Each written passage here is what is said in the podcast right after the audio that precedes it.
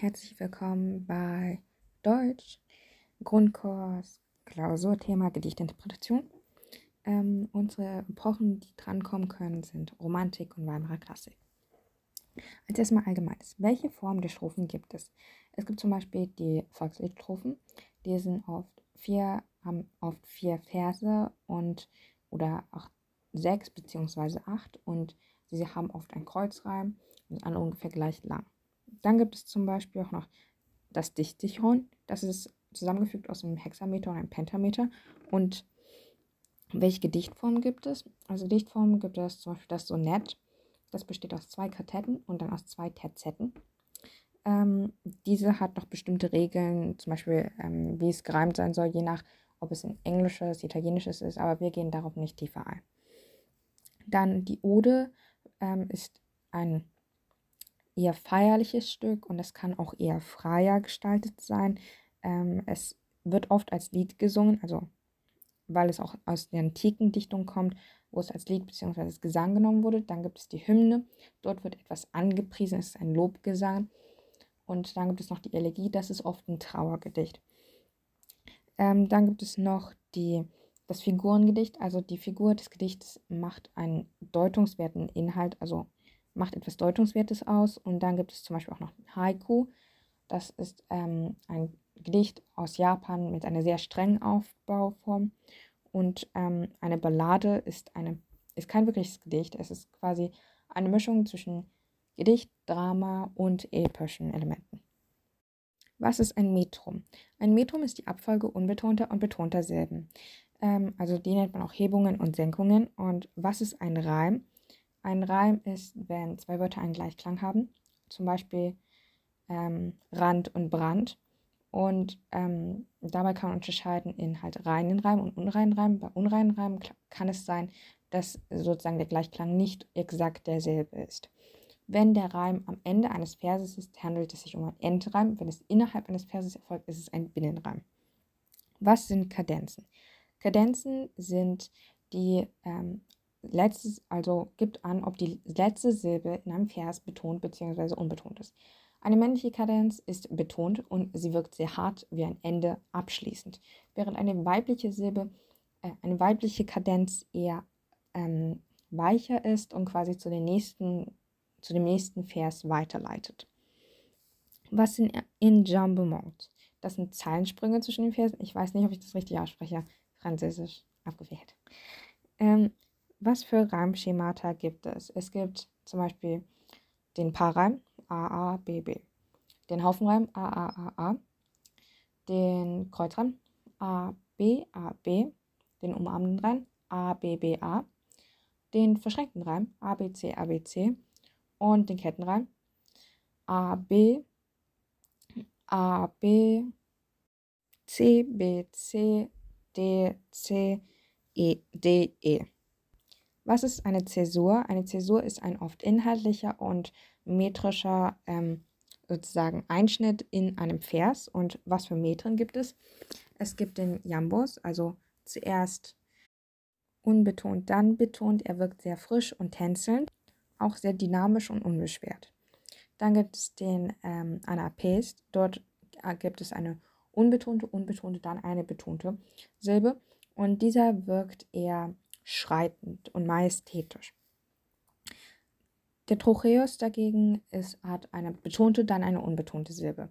Dieser wirkt sehr stark, hart, kraftvoll. Er setzt sich durch, aber auch sicher und überzeugend. Und dann gibt es den Dactylus, dort gibt es eine betonte, dann eine unbetonte und eine unbetonte Silbe. Und dieser wirkt auch sehr treibend, melodisch und kraftvoll. Was ist ein Motiv? Ein Motiv ist die kleinste strukturbildende Einheit und bedeutungstragende Einheit. Und ähm, dies kann zum Beispiel der, die Mentorfigur sein oder das Gotteshaus. Und was ist ein Stoff? Ein Stoff ist eine Komposition aus mehreren Motiven. Und dieser ist, hat oft einen historischen, einen mystischen bzw. biblischen Hintergrund, wie zum Beispiel der Bruderzwist zwischen Kain und Abel oder die Historische Faustfigur. Was ist ein Thema? Ein Thema ist eine abstrakte Grundidee von einem Gedicht oder einem Buch. Das kann so etwas Allgemeines sein, wie zum Beispiel Liebe oder Nacht oder Sehnsucht. Und was bedeuten diese rhetorischen Mittel? Akkumulation ist die Anhäufung von Wörtern zu einem sozusagen Überbegriff. Und diesen nutzt man, um das zu beschreiben, diesen Überbegriff. Beispiele wären zum Beispiel, es waren viele Menschen da. Männer, Frauen, Kinder, Töchter, Großmüttern, also Aufzählung.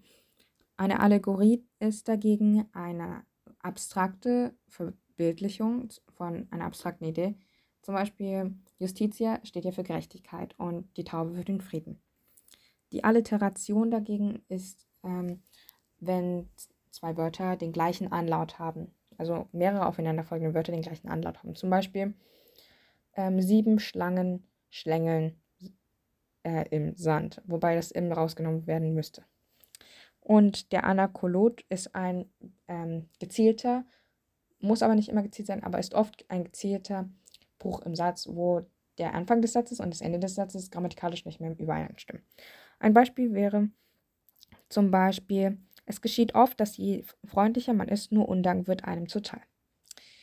Was ist eine Anapha? Eine Anapha ist, wenn mehrere Versen, die aufeinander folgen, mit demselben Wörtern bzw. Wortgruppen beginnen. Zum Beispiel, ich denke, dass du recht hast. Ich denke, dass wir recht haben. Ich denke, dass niemand recht hat. Fängt alles mit ich denke an. Eine Antithese ist eine Entgegenstellung von zwei logisch entgegengesetzten Begriffen, wie zum Beispiel jung und alt und gut und böse. Was ist ein Chiasmus? Ein Chiasmus ist, wenn ein Satz ähm, so angeordnet ist, sodass die Satzglieder sich über Kreuz gegenüberstehen. Zum Beispiel, die Kunst ist lang, kurz ist das Leben. Die Kunst steht im ersten Satz ganz weit vorne, ist also das Substantiv. Während ähm, im zweiten Satz darauf gefolgt hat, ähm, der, kurz ist das Leben, das Leben sozusagen am Ende des Satzes steht. Während ähm, der erste Satz auf ein Adjektiv endet, beginnt der erste Satz mit, äh, der zweite Satz mit einem Adjektiv. Was ist eine Chiffre? Eine Chiffre ist ein sozusagen verschlüsseltes Message, die oder ein Geheimzeichen, die in einem Werk drin sein können. Und diese ähm, lassen sich erst erschließen mit dem Hintergrund von dem Werk vielleicht oder von dem Autor und so weiter und so fort. Was ist ein Contradictio in Addictio? Das ist wer, ähm, eigentlich ein, spezielle Fall, ein spezieller Fall des Oxymorons, also wenn der Adjektiv dem darauffolgenden Nomen widerspricht. Zum Beispiel die kleinere Hälfte oder die alten Kinder. Korrektio. Eine Korrektio ist die Selbstverbesserung. Zum Beispiel, wenn man sagt, ich bitte euch, ich flehe euch an, ich wirklich, ich, wirklich, ich gehe auf meine Knie und flehe euch an, das nicht zu tun. Dann verbessert man sich ja selbst und verstärkt ähm, das, was man sagen will. Die Ellipse ist das bewusste Auslassen von dem, Teil, von dem Teil eines Satzes. Zum Beispiel, wenn man sagt, Je schneller, desto besser. Wobei man eigentlich sagen müsste, um grammatikalisch korrekt zu sein, je schneller wir das schaffen, desto besser ist es für mich. Eine Epipher ist genau das Gegenteil von der Anapha. Ähm, das bedeutet, die Verse enden auf bestimmte Worte bzw. Wortgruppen und ähm, das wiederholt sich zum Beispiel. Doch Lust will Ewigkeit, will Tiefe, tiefe Ewigkeit. Ein Euphemismus ist eine schöne Umschreibung für ein eher nicht schönes Wort. Zum Beispiel für den Tod nutzt man das Wort ähm, der Freundhain oder zeitlich segnen ist eine andere Umschreibung für Sterben.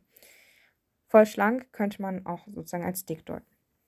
Ein Hendiadion ist dagegen, wenn man zwei gleichgestellte Wörter nimmt, um damit ein Wort, einen Begriff auszudrücken, wie zum Beispiel, wir hatten viel Hilfe und Beistand und alle waren in Trauer und Betrübnis. Eine Hyperbel ist eine Übertreibung, zum Beispiel wenn man sagt blitzschnell oder so langsam wie eine Schnecke. Die Hypotaxe ist, ähm, wenn man Nebensätze und Hauptsätze so ineinander verschachtelt, sodass ein episches Gefüge daraus entsteht. Eine Inversion ist eine von der normalen Satzstellung abweichende Umstellung von den Satzgliedern, zum Beispiel sah ein Knab ein Röslein stehen. Also das sah sollte eigentlich an zweiter Stelle stehen nach der deutschen Grammatik, tut es aber nicht. Oder Vater unser. Die Katachese ist ein bewusster Stilbruch, in dem man mehrere ähm, stilische, stilistische Mittel aneinander reiht, die nicht zueinander passen. Wie zum Beispiel, wenn man sagt, Der Zahn der Zeit wird grünes Gras über die alten Wunden wachsen lassen. Und dann gibt es noch die Ironie. Dort sagt man quasi das, genau das Gegenteil von dem, was man ausdrücken will. Wenn man zum Beispiel sagt, du bist mir aber ein guter Freund, kann es bedeuten, dass der andere eben kein guter Freund ist. Ein Klimax ist, wenn eine Steigerung eintritt, zum Beispiel Veni, Vidi, Vici, also ich kam, ich sah, ich siegte. Es gibt aber auch genau das sozusagen in die andere Richtung, nämlich den Antiklimax. Und was ist eine Litotes? Eine Litotes ist die Betonung von etwas durch ein Understatement. Zum Beispiel, wenn man sagt, ähm, nicht übel, um gut auszudrücken. Oder nicht gerade die tapferste bedeutet, er ist ein Feigling. Die Metapher nutzt halt Wörter in einem anderen Kontext beziehungsweise in einem anderen Wortzusammenhang und schafft sozusagen einen neuen Zusammenhang für diesen. Ein Beispiel wäre zum Beispiel Stuhlbein oder Redefluss. Eine Metonymie ist, wenn man ein Wort von einem sehr eng verwandten Wort ersetzt, durch ein eng verwandtes Wort ersetzt. Zum Beispiel, wenn man anstatt von Schillers Büchern sagt, ich lese Schiller. Oder das Weiße Haus verkündete. Obwohl der Weiße Haus ja natürlich nichts, das Weiße Haus ja nichts verkünden kann. Oder zum Beispiel der Saal tobte. Die Omnomatopoesie ist die Lautmalerei. Ähm, wenn man zum Beispiel Miau oder Bellen also wow, wow darstellt, anstatt es sozusagen durch ein Verb zu beschreiben oder so. Und ein Oxymoron ist ein Widerspruch. Beispiele wären zum Beispiel alter Knabe, hell dunkel und ähm, süß und bitter oder bittere Süße. Ein Paradoxon ist eine scheinbar widersprüchliche Behauptung.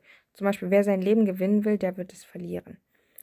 Und ähm, Parallelismus ein Parallelismus ist, wenn ähm, ein Satz so angeordnet ist, sodass die Satzglieder sich ähm, aneinander entsprechen. Also zum Beispiel, ähm, Gottes ist der Okzident, Gottes ist der Orient. Genau umgekehrt. Gottes ist der Orient, Gottes ist der Okzident und heiß ist die Liebe und kalt ist der Schnee. Heiß ist die Liebe, kalt ist der Schnee zeigt halt, beide Sätze beginnen mit einem Adjektiv, danach folgt ein Prädikat und danach folgt die Liebe bzw. der Schnee. Eine Parataxe ist die Anordnung von ähm, Hauptsätzen hintereinander. Dadurch entsteht ein bewusstes Rhythmus. Zum Beispiel der König sprach, der Page lief, der Knabe kam, der König rief. Die Parenthese ist ein Einschub. Wenn man zum Beispiel sagt, ich bitte ein Versehens war's um Verzeihung. Und eine Periphrase nutzt man, um etwas zu umschreiben. Zum Beispiel, wenn man sagt, ähm, jener ähm, jenes höhere Wesen, das wir verehren, um Gott auszudrücken, oder das Land, in dem ähm, Milch und Honig fließt, um Israel auszudrücken. Die Personifikation vermenschlicht sozusagen Tiere oder Objekte, zum Beispiel die Sonne lachte. Die rhetorische Frage ist eine Frage, die keine Antwort bedarf. Zum Beispiel, seid ihr echte Männer? Ein Symbol ist etwas, ähm, was für irgendeine größere Bedeutung dahinter bedeuten kann. Zum Beispiel die blaue Blume ist ein Symbol der Romantik. Und ähm, der Ring ist ein Symbol für Treue. Das Herz ist ein Symbol für die Liebe. Die Synästhesie, ähm, also das ist, wenn zwei Sinnesbereiche verschmelzen. Zum Beispiel, wenn man sagt, ähm, schreiendes Rot oder heiße Musik. Beim Vergleich muss man einfach nur auf das Vergleichswörtchen wie achten und ähm, eine Repetio taucht auf, wenn ein Satz oder Wörter bestimmt ähm, wiederholt werden. Zum Beispiel, ähm, O Mutter, O Mutter, was ist Seligkeit? O Mutter, was ist Hölle? Ein Wortspiel ist die Zusammenstellung von gleichlautenden und ähnlichen Wörtern mit verschiedener oder entgegengesetzter Bedeutung. Und ein Pleonasmus ist ähm, die Wiederholung von Merkmalen, zum Beispiel ein weißer Schimmel. Ein Schimmel ist immer weiß.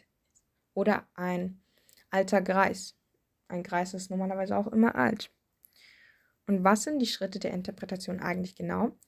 Als erstmal durchlesen, dann Titel und Form genau anschauen. Danach kommt ähm, das Plan von der Analyse. Also du gehst die Strophen durch und guckst nach Metrum, Versanzahl, Strophenanzahl und so weiter und so fort und versucht sie im Zusammenhang mit dem Inhalt zu stellen und zu deuten. Dabei kann es wichtig sein, dass du zum Beispiel die Epoche beachtest, um bestimmte Motive und so besser zu erkennen.